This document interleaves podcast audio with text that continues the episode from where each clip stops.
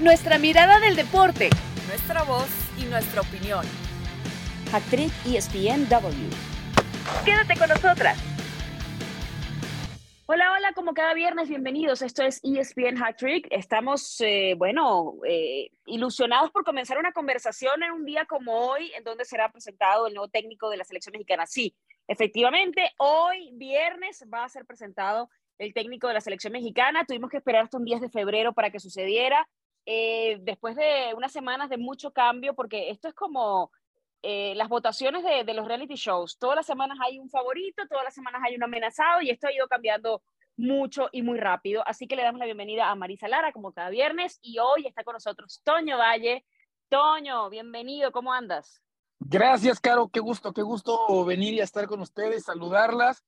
A ver, no creo que haya sido necesariamente el día de hoy el que tenían pensado, ¿no? Los, los directivos del fútbol mexicano para presentar a Diego Coca, me da la impresión que esto pasa como, no estoy criticando absolutamente a nadie, ¿eh? quiero partir desde ahí, pero como cuando, cuando la novia ya está embarazada y entonces hay que adelantar la boda, ¿no? Porque para que salgan las cuentas y sí, después claro. nadie vaya a decir porque nada le, malo. Les madrugaron, porque, les madrugaron. Exacto, sí, Tigre salió a decir, no, ya no es nuestro entrenador porque va a ser el entrenador de la selección y entonces la federación dijo, no, no, nosotros lo presentamos hoy, o sea, siempre fue la intención, pero en realidad, en realidad fue la versión del entrenador de cuando se comen la torta antes del refresco, por allá, sí. por allá creo que va un poco la cosa. Yo, yo, siento que esto fue como una especie de Julen Lopetegui, ¿no? Que salió por un lado donde sí. no era y al final sí. se armó este desastre, Marisa Lara. A ver, Marisa, pero, pero ¿te ha sorprendido que sea Diego Coca? Porque obviamente ya teníamos unos días hablando de, de que iba a ser el nuevo técnico de selección mexicana pero como que cambió eh, todo muy rápido. De pronto era Almada el favorito, de pasó a ser el piojo, y de pronto era el loco Bielsa, y de pronto, ¡pum!, Diego Coca. Sí, hola, ¿qué tal, eh, Carito? Hola, Toñito, un gusto saludarles. Sí, la verdad es que llama otra vez la atención y nuevamente molestan las formas. E, Es increíble, de verdad, que no se pueden hacer bien las cosas. Eh, una, una estructura de selecciones nacionales que eh, pues bueno, hay una comisión designada donde está pues también el señor Irarragorri que ha metido mano por todos lados en el fútbol mexicano y que bueno, se ve indudablemente la influencia que tiene, ¿no? Poniendo a su candidato, al que llevó al Atlas, al que lo hizo bicampeón y bueno, pues poniendo a alguien que él conoce perfectamente, ¿no? Un candidato que toma fuerza pues viniendo como esa carrera de caricaturas animadas, Arabella hasta atrás, ¿no? Venía perdiendo la carrera y bueno, mágicamente, milagrosamente, bueno, pues termina imponiéndose a dos técnicos que habían tomado el tiempo para conocerlos, que habían tomado el tiempo para charlar con ellos y de buenas a primeras se toma la decisión de que sea Diego Coca, no es nada en contra del entrenador, pero eh, porque bueno, tiene los argumentos dentro del fútbol mexicano al, al haber sido eh, bicampeón con Atlas, pero un primer campeonato con Atlas súper polémico, lleno de muchas polémicas arbitrales, que no se nos olvide también ese primer campeonato del Atlas,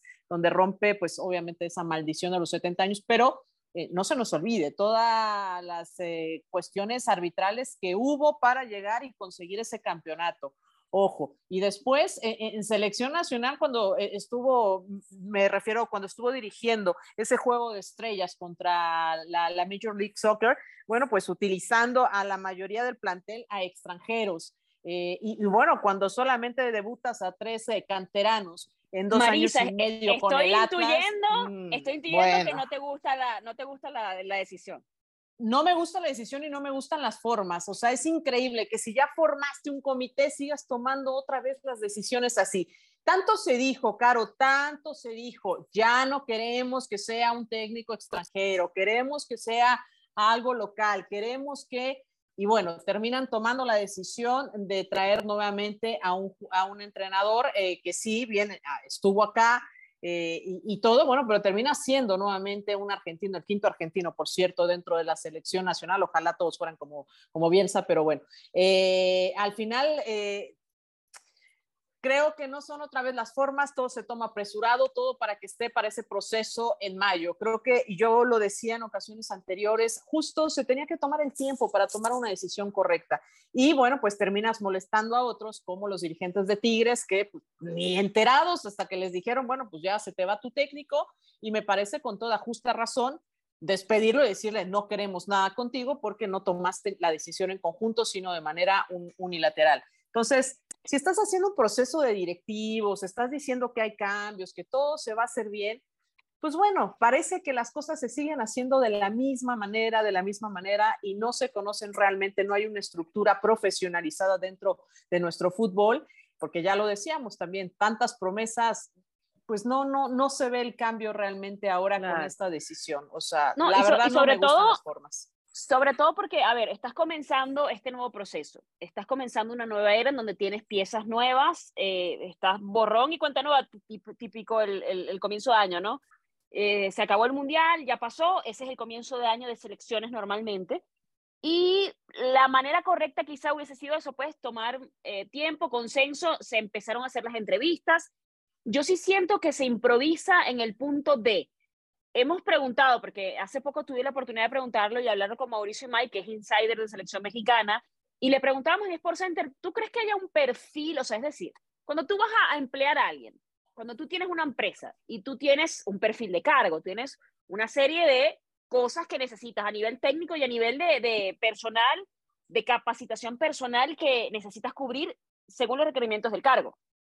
Yo le decía a a ver, hay un perfil de, seleccionar, de, seleccionador, hay un perfil de técnico que, que esté en consenso de, a ver, el nuevo técnico debe, no sé, eso, conocer, ta, ta, ta, o sea, como que, y, y él me decía, no, Aparentemente el proceso fue al contrario. llamamos a unos técnicos, escuchamos los proyectos y el proyecto que más nos conquista pues terminará siendo entonces el proyecto de selección mexicana. Entonces ahí tú dices, para mí hay una falla eh, eh, empezando en ese proceso. Los modos, porque eh, Diego Coca entró, me parece, Toño, al final de la ecuación, cuando, bueno, ya aparentemente estaban otros tomando la delantera para, el propio Diego Coca sale en conferencia de, haber a mí no me líen, yo estoy en este momento con los Tigres, me quiero quedar acá, simplemente ah, vi como una opinión, como una especie de asesoría, se me llamó, respondí las preguntas, pero eso es todo, ¿no? Y salta la noticia entonces, claro, me imagino además la molestia de, Culebro y compañía de, de, a ver, esto está pasando en, un equipo como los Tigres, que llega de pronto a la selección, porque además si tiene evidentemente la cláusula de, bueno, te protejo de equipos locales, pero bueno, si llega un, equipo como selección nacional, pero bueno, también como dice Marisa Toño, hay maneras de, ¿no? No sé qué te pareció a ti también y si estás de acuerdo con Marisa, qué te parece el perfil y sobre todo la, la manera en la que se ha anunciado y, se ha hecho como las carreras ahora para, para presentar hoy el nuevo técnico. Sí, lo peor del caso en esta ocasión en particular es que nos daban a entender que ahora iba a ser distinta, ¿no? O sea, como que todos entendimos, quedaste fuera en fase de grupos de un mundial, algo tienes que hacer para evitar que esto vuelva a ocurrir. Entonces, como que el contexto y el build-up, ¿no? Era muy, era muy grande y daba la impresión que ahora vendría un golpe distinto. El menos culpable de todo esto me parece que es Diego Coca. ¿no? Por la, porque, a ver, a final de cuentas, si te ofrecen este tipo de oportunidad, pues tú la tienes que tomar, ¿no? Independientemente de cómo es que se maneje con los directivos de quienes te están ofreciendo el trabajo y el cargo que también vas a terminar por dejar vacante, que aparentemente, pues, si tienes esas cláusulas, es porque la gente de Tigre estaba consciente que si existía esta posibilidad, digo, Coca lo iba a tomar, ¿no? Pero el problema es que creo que se generó tanta ilusión, se generó tanta expectativa, parecía que ahora sí finalmente vendría ¿no? Una determinación de un técnico nacional que pudiera mostrar algo distinto o traer algo distinto, y pues se termina optando por alguien más del medio. Yo no tengo problema que sea argentino y no mexicano. Me encanta la parte de tiene que ser un técnico mexicano. Muy bien. Pero seamos conscientes, los técnicos mexicanos en estos momentos creo que están viviendo una de sus peores épocas Creo que estamos viviendo una época muy flaca de entrenadores mexicanos y como prueba de ello es la poca cantidad de técnicos mexicanos que hay en Liga MX. O sea, en estos momentos hay más extranjeros dirigiendo en Liga que mexicanos. Entonces, no simplemente le vas a dar el cargo a un mexicano por ser mexicano. Perdón, en estos momentos no creo que haya un técnico mexicano capacitado como para tomar la selección el Vasco Aguirre está haciendo un gran trabajo en Mallorca. Viene una tercera etapa del Vasco Aguirre. no, no va a venir. Entonces, no, por eso, no, por eso no. no por eso justamente es demagogia pura simplemente decir, tiene que ser mexicano. Ok, está, está muy padre. ¿Quién con en estos momentos mexicano tiene como sí, no es realista. Pero, es que tendrese, tuviese que tomarse de manera diferente un proceso de selección. O sea, un seleccionador nacional no es un, o sea, no es el mismo proceso que vas a vivir con un club, ¿no? Creo que se tienen que tomar en cuenta otro tipo de eh, de aristas, o sea, volvemos a lo mismo, no hay una estructura, no hay un proyecto eh, donde digas, debes de tener A, B, C, D, E, F, tiene que cumplir cómo va a jugar la selección, qué perfil queremos de la selección, deportivamente queremos esto, no existe, ¿no? No existe. Temas como, por ejemplo... es el gran problema. Marisa, cuando tú contratas a alguien que, que, son todos los equipos, tú contratas, por ejemplo, a, no sé, a José Mourinho para el Real Madrid, tú sabes a lo que va a jugar José Mourinho. Entonces, teniendo los elementos que tienes en selección, tienes que buscar a alguien que entienda la manera, que era una de las cosas que se le criticó mucho al Tata Martino, por ejemplo, jugadores fuera de posición natural, etcétera, ¿no? De, de quizás no explotar los talentos naturales del medio que ya tienes. A mí sí me llama la atención, o sea, yo, yo, yo, estoy con, el, con el mismo, la misma posición de Toño con el tema de extranjeros, evidentemente. Eh, digo que el que sea capacitado, que tome la selección, pero lo que sí me llama la atención es eso, que que básicamente te, te, te, dejaste conquistar por un proyecto, más no tenías tú una percepción de lo que querías. Y para mí ya hay un fallo de, de origen. Un proyecto, un proyecto, Caro, ¿tú crees que Diego Coca tenía un proyecto de selección nacional que les presentó? O sea, se, se preparó rapidísimo, les bueno, presentó pero algo, algo, algo habrá tener que presentar. Algo habrá tener no, que, que, que pues, presentar no dices para que, que ellos dijeran, oh, oh, va, me Pero ¿cómo vamos a pedir un proyecto si pero ¿cómo va a tener un proyecto? hace tres semanas? ¿no? O sea, pero, o sea, el propio no de Parga fue presentado hace tres semanas, o sea, que que ni ligado a Federación Mexicana de Fútbol estaba hace dos meses. O sea, la, la gente encargada de ser la, el jefe de el hombre de que va a dirigir a la selección mexicana y tan no tenían definido un proyecto que no podría haber estilo de juego más distinto que el de Almada y el de Coca.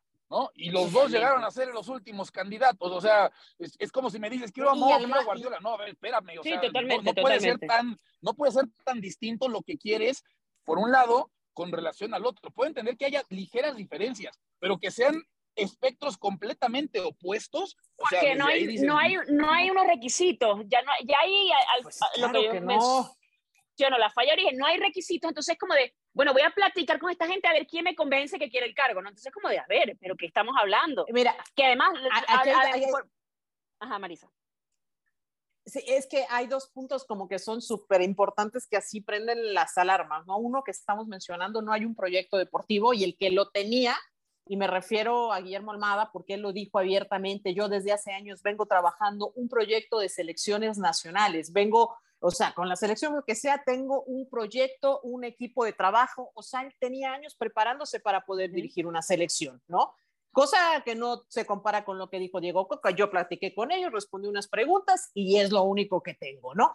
Eh, eso es por un, por un lado. Y otro, que, pues que no hay un estilo definido de juego y el hecho de que Diego Coca haya tomado eh, esta decisión. O sea, insisto, las formas importan, ¿por qué? Porque te dejan ver a qué estás dispuesto. Y tenemos un técnico que estará dispuesto a aceptar seguramente muchas condiciones también que vendrán de este grupo de directivos que van a decir, bueno, necesitamos esto, necesitamos el otro. Marisa, ese es el único requisito. Ese es el único requisito que trae la selección. Un técnico que no se meta con las, con las decisiones que toma la federación. Que eso es lo más grave, me parece a mí. Lo que sí es un hecho es que, a ver, normalmente el técnico de selección mexicana termina con muy bajos puntos de popularidad, ¿no? Normalmente arranca bien y termina mal. Yo no sé si alguna vez habíamos tenido alguien que arrancara en puntos de popularidad tan bajo, ¿eh? O sea, normalmente genera ilusión, nunca hay un consenso al 100%. Ya esto es algo distinto, ya... esto es algo distinto, Toño, entonces. Pero esto, e, esto sí está... Estoy siendo irónica, ojo, estoy siendo irónica. Pues sí está grave la cosa, ¿eh? O sea, que, que desde ahorita ya caiga tan mal esta designación, sí, no, yo lo sé, cabrón. Bueno, en el momento que estamos grabando este podcast, estamos justamente a una hora de eh, saber, bueno, de, ver la presentación justamente de esa conferencia de prensa.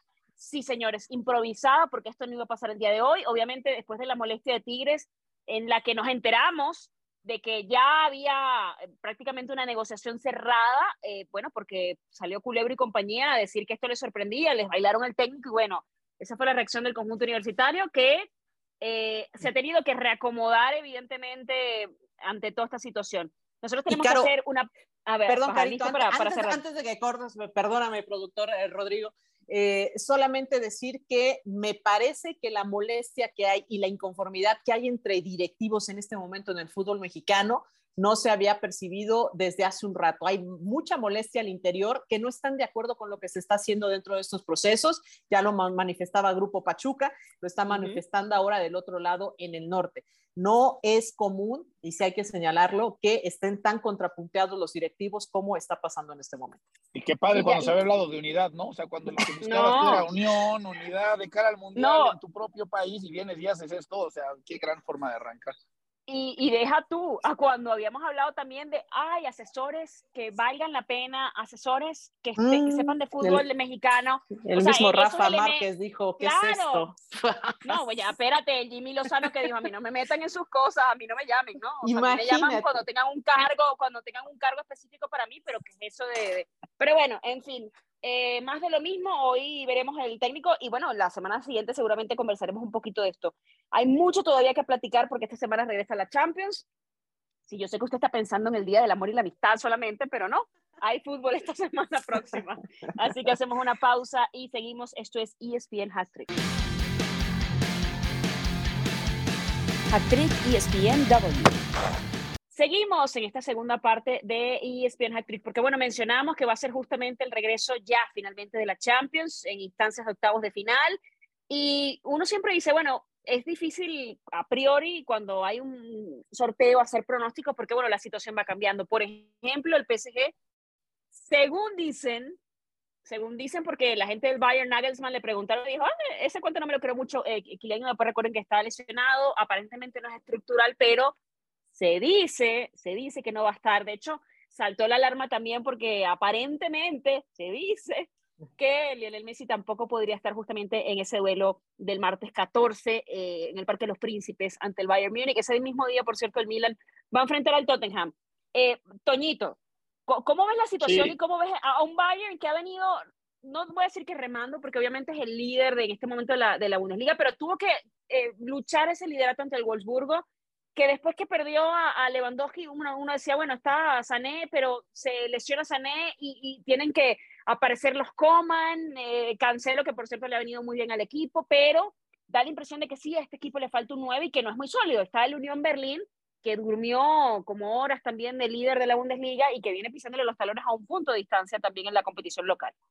Sí, normalmente a esas alturas de la Bundesliga, claro, Mari, ya el Bayern es campeón o sea, no matemáticamente, pero sabiendo perfectamente que tiene que concentrar esfuerzos en Champions porque la Bundesliga eventualmente va a terminar por, por caerles. A ver, no es fácil sustituir a uno de los mejores delanteros de esta generación, ¿no? O sea, se, se, tenía que entender, se sabía que la ausencia de Lewandowski claramente iba a doler y claramente iba a, a, a pesar, pero sí, me parece que es de llamar la atención el bajo rendimiento que han tenido varios futbolistas que esperábamos que no bajaran de, ese nivel, ¿no? Que estamos acostumbrados a ver. Y sí la aparición, a ver, mencionamos por ejemplo Musiala, ¿no? El de 19 años también que está teniendo una gran, gran temporada y de pronto ha cargado con responsabilidades que, que tal vez no le corresponderían.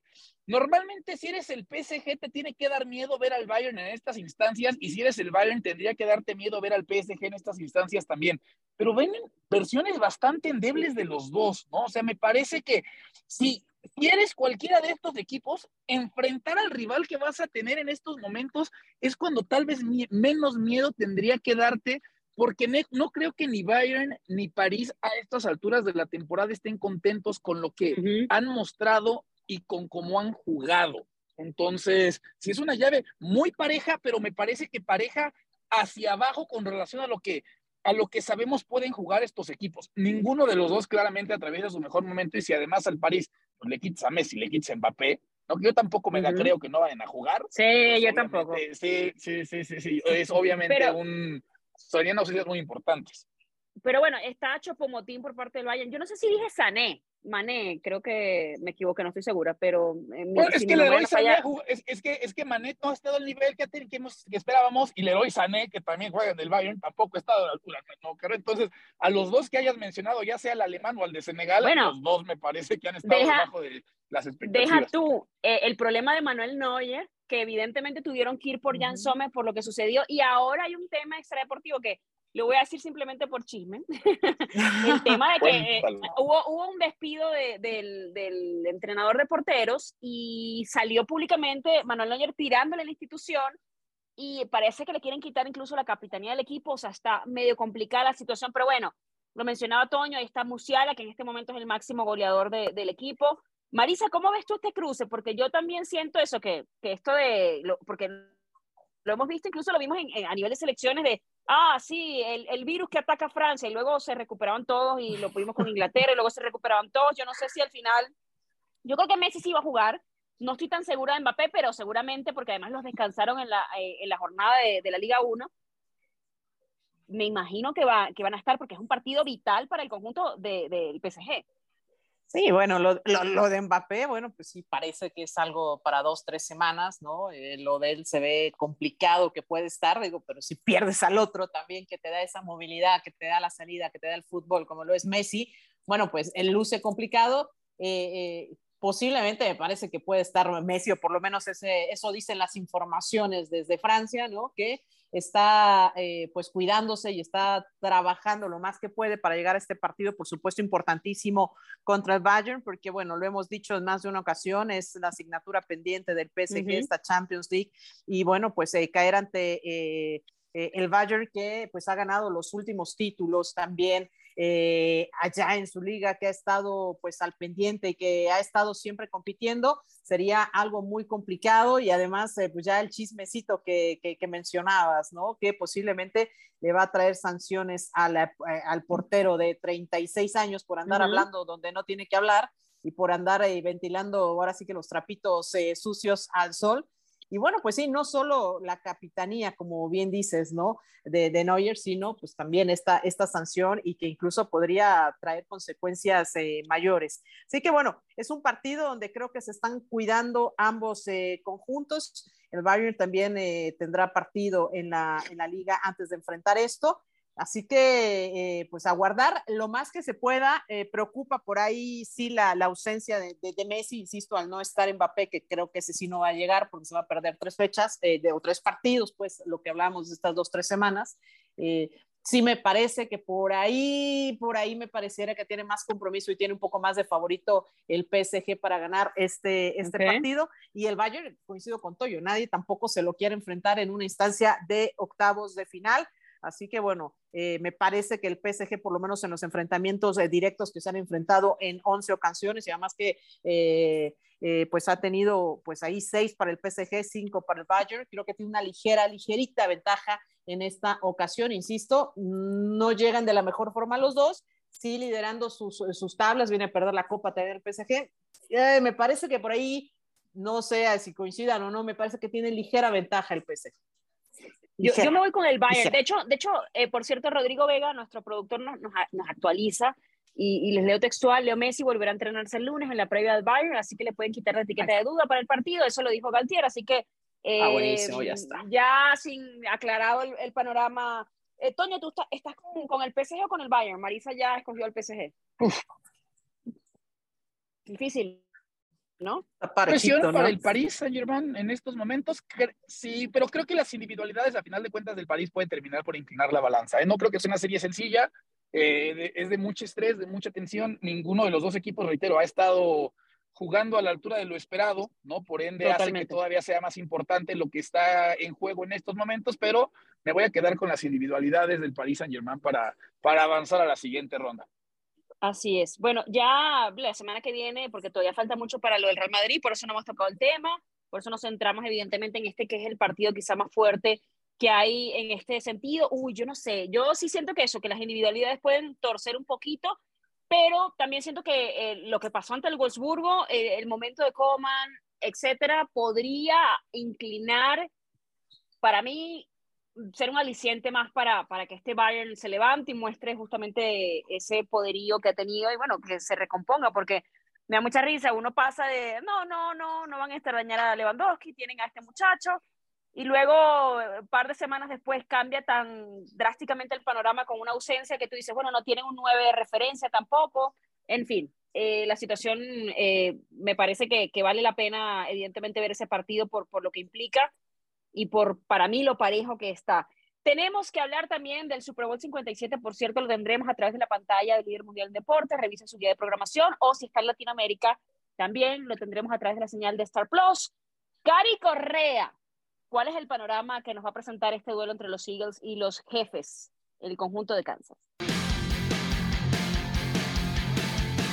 Hat-Trick ESPNW. Hola, ¿qué tal mi gente de Hat-Trick? ¿Cómo les extraño, eh? Pero bueno, ya saben, época de NFL, época de Super Bowl y hacia allá vamos porque se ha hecho justicia deportiva en el emparrillado y tenemos al mejor equipo de cada conferencia en esta batalla por el título. Del lado de la Nacional, Eagles que nunca soltaron el pie del acelerador desde que empezó la campaña y aún así se hablaba poquito de ellos. Eh, con un Jalen Hurts de tercer año que creció barbaridades y respondió a la confianza del equipo cuando apostaron por él en vez de continuar con Carson Wentz. Hurts no solo es amenaza por aire, lo es también por piernas. Philly es la ofensiva número uno de la liga por tierra y su defensiva acumuló la mayor cantidad de sacks durante el calendario regular con 70, que es una locura. Por eso son favoritos ante los Chiefs, que tienen más experiencia en estas instancias. Y es que del lado de Kansas es Mahomes y mucho Mahomes. Hace unas horas, nombrado el jugador más valioso de la campaña. Claro que tienen aún siempre confiable Travis Kelsey, un experimentado Andy Reid en los controles, pero también hay que reconocerles cómo se las han ingeniado para mantenerse competitivos cada año. Eso en esta liga es ultra difícil. Pero Mahomes ha vuelto brillante a jugadores como Marqués Valdez Scatling, Asaya Pacheco, Clyde edwards Catherine Stoney y hasta Juju Smith Schuster. Al menos 14 jugadores de Chiefs han anotado touchdown esta temporada. Eso los vuelve impredecibles. Su quarterback tiene mil formas de deshacerse del balón y ya vimos que, aunque sea en una sola pierna, pero logra sacar su magia. Por eso yo voy con los jefes para campeones. Acá es donde se demuestra quién es quién a la hora del liderazgo, del temple, de la garra. Ante el adiós de Brady y el fin de una era, estamos siendo testigos del surgimiento de otra. Mahomes, el nuevo jefe de la NFL.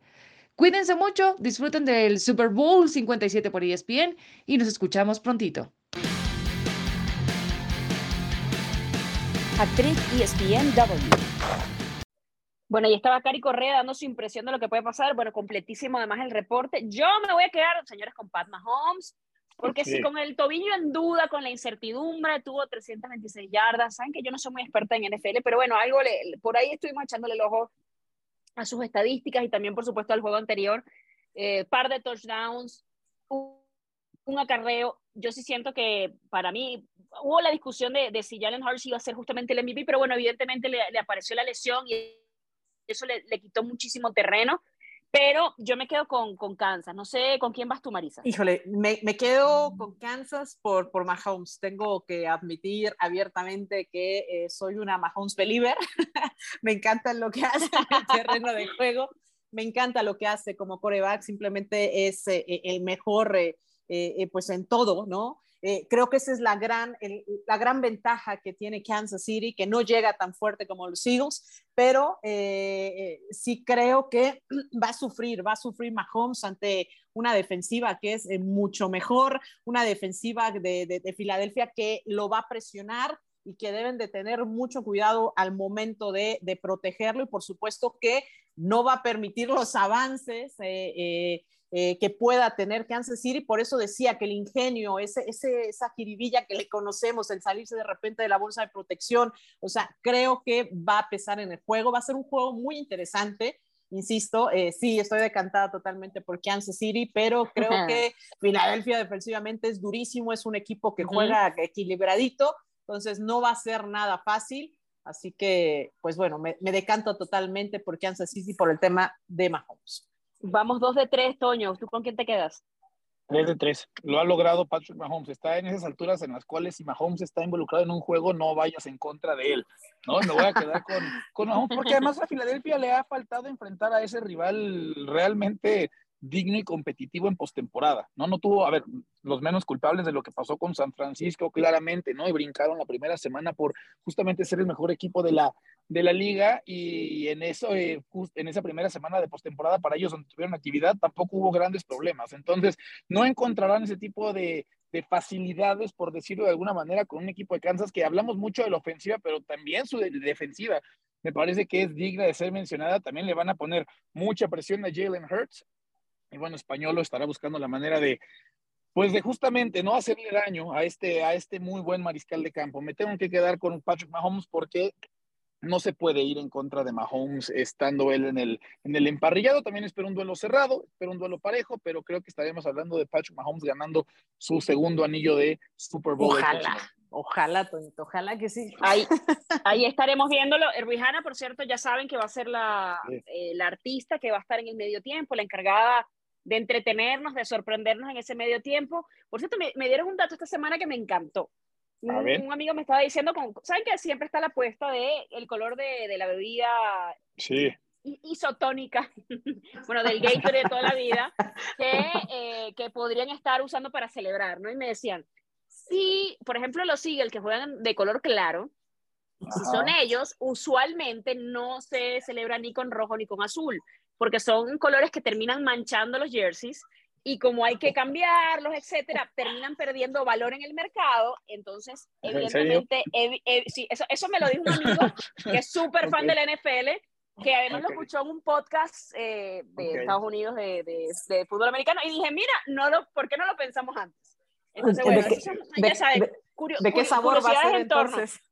Bueno, tiene que ser algo claro para que no... Para de limoncito. De limón. El de, de limoncito, limón. Sí, pues sí, lima limón, por supuesto. Tiene, tiene que ser algo, bueno, pues, si, si gana la, Kansas, uva, bueno, uva no, que le pongan, si gana Kansas, que pongan el rojo, da igual, porque no, no va a haber va, problema. Pues, igual. Oye, y Rihanna que viene también de tres meses de, de ser mamá, ¿no? Que acepta sí. también este compromiso importantísimo y que lo hace también, obviamente, para representar a las mujeres, seguir con Qué esta representación mensaje. de las mujeres y además representar, por supuesto, a toda la raza afroamericana que va a estar ahí de color. Y bueno, pues uh -huh. eh, siendo una mujer de, de, color, pues bueno, mayor importancia y que también hay que mencionarlo, ¿no? Una mamá reciente, mamá estrenada, que además Totalmente. está representando, bueno, pues también a, a, a, una, a una corriente tan importante como lo es y, y, la importancia que tiene, por supuesto, dentro de los Estados Unidos, toda la comunidad sí. afroamericana, que es muchísima, sí. es mucha.